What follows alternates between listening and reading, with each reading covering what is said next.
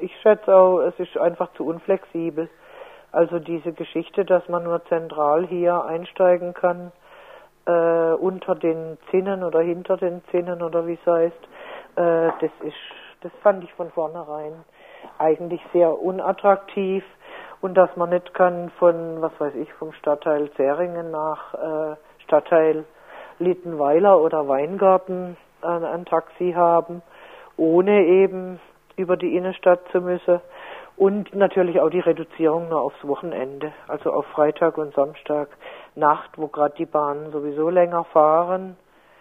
Also das, glaube ich, sind alles so Aspekte, die davon abhalten, das Frauentaxi zu nehmen. Und äh, der Bedarf ist, ist aber da, oder nicht? Das würde ich sagen, ja. Also wenn das ein niederschwelliges, preiswertes äh, Angebot wäre, dann bin ich mir sicher, dass viel, viel mehr Frauen das in Anspruch nehmen würden. Aber eine Gemeinderatsmehrheit hat ja auch das Budget für ein Frauentaxi, Frauennachttaxi auf 60.000 Euro im Jahr gedeckelt. Und äh, das engt natürlich die Spielräume total ein. Siehst du die Bereitschaft, äh, dieses Budget auszuweiten? Ähm, ich glaube nicht, also jetzt sowieso nicht nach einem Monat. Ich denke, wir müssen vor den nächsten Haushaltsberatungen, also die sind dann im Frühjahr 2019, davor, also dann hat man äh, schon mal so einen ganzen Winter gehabt und einen angefangenen äh, nächsten Winter.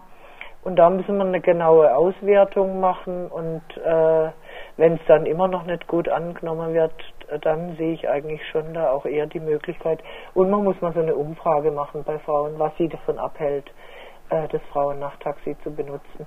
Also da muss man sich dann einfach besser wappnen und dann sehe ich auch die Möglichkeit, dass man da vielleicht noch äh, mehr Geld rausschlagen können. Es ist ja schon unverschämt gewesen, sage ich mal, ähm, anderthalb Millionen für äh, dieses Sicherheitskonzept mit dem Gemeindevollzugsdienst und der Videoüberwachung und dem allem äh, einfach mal so außerhalb der Haushaltsberatungen zu bewilligen, aber für ein tatsächliche Sicherheitsmaßnahme, nämlich ein Frauen-Nachttaxi, eben nur so einen lächerlichen Betrag wie 60.000, das steht ja in keinem Verhältnis.